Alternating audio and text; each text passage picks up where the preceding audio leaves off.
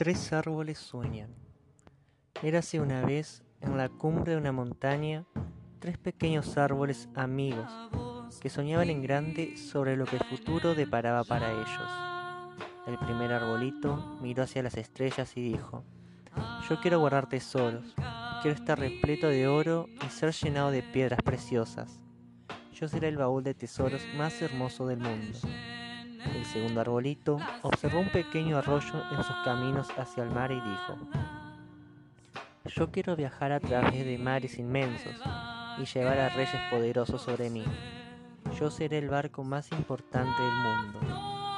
El tercer arbolito miró hacia el valle y vio a hombres agobiados de tantos infortunios, fruto de sus pecados, y dijo, Yo no quiero jamás dejar la cima de la montaña Quiero crecer tan alto que cuando la gente del pueblo se detenga a mirarme, levantarán su mirada al cielo y pensarán en Dios. Yo seré el árbol más alto del mundo.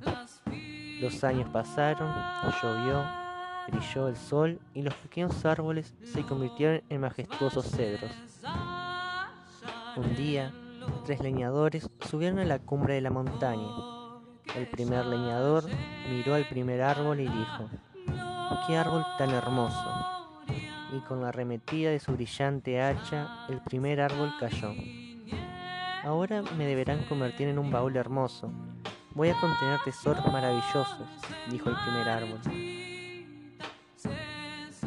Otro leñador miró al segundo árbol y dijo, Este árbol es muy fuerte, es perfecto para mí. Y con la arremetida de su brillante hacha, el segundo árbol cayó. Ahora deberé navegar mares inmensos, pensó el segundo árbol. Deberé ser el barco más importante para los reyes más poderosos de la tierra. El tercer árbol sintió su corazón hundirse de pena cuando el último leñador se fijó en él.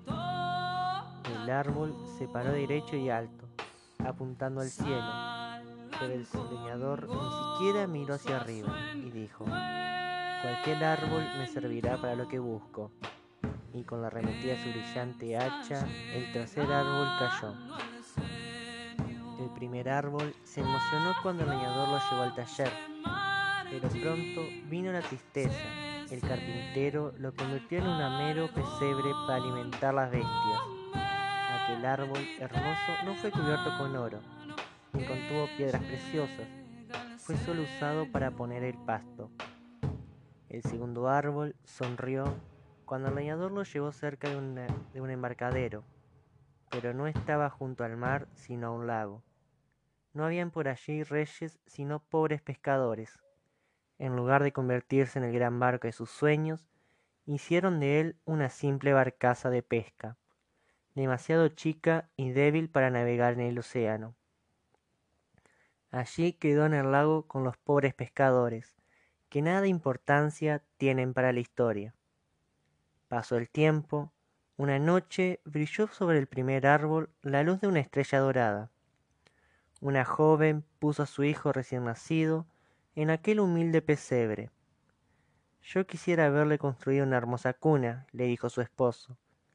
La madre le apretó la mano y sonrió mientras la luz de la estrella alumbraba al niño que apaciblemente dormía sobre la paja y la tosca madera del pesebre.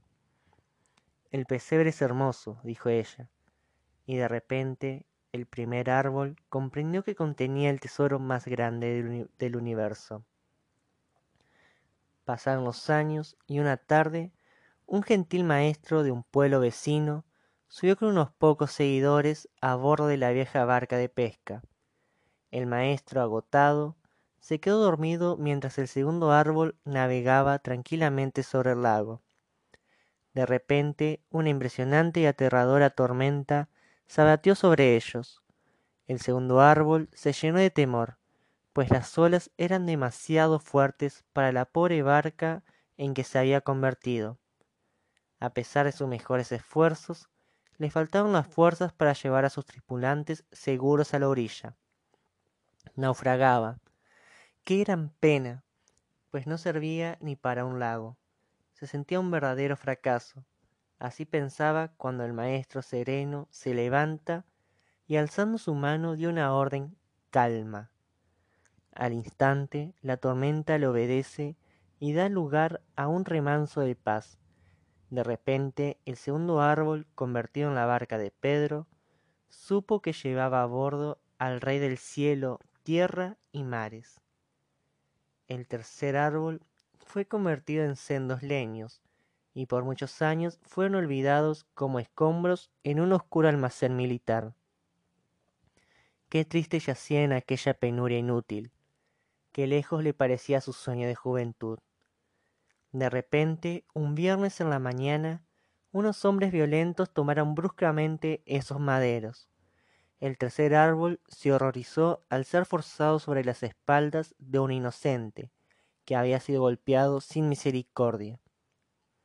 Aquel pobre reo lo cargó doloroso por las calles ante la mirada de todos, al fin llegaron a una loma fuera de la ciudad, y allí le clavaron manos y pies. Quedó colgado sobre los maderos del tercer árbol, y sin quejarse solo rezaba a su padre mientras su sangre se derramaba sobre los maderos. El tercer árbol se sintió avergonzado, pues no solo se sentía un fracasado, se sentía además cómplice de aquel crimen ignominioso se sentía tan vil como aquellos blasfemos ante la víctima, la víctima levantada. Pero el domingo en la mañana, cuando al brillar el sol la tierra se estremeció bajo sus maderas, el tercer árbol comprendió que algo muy grande había ocurrido.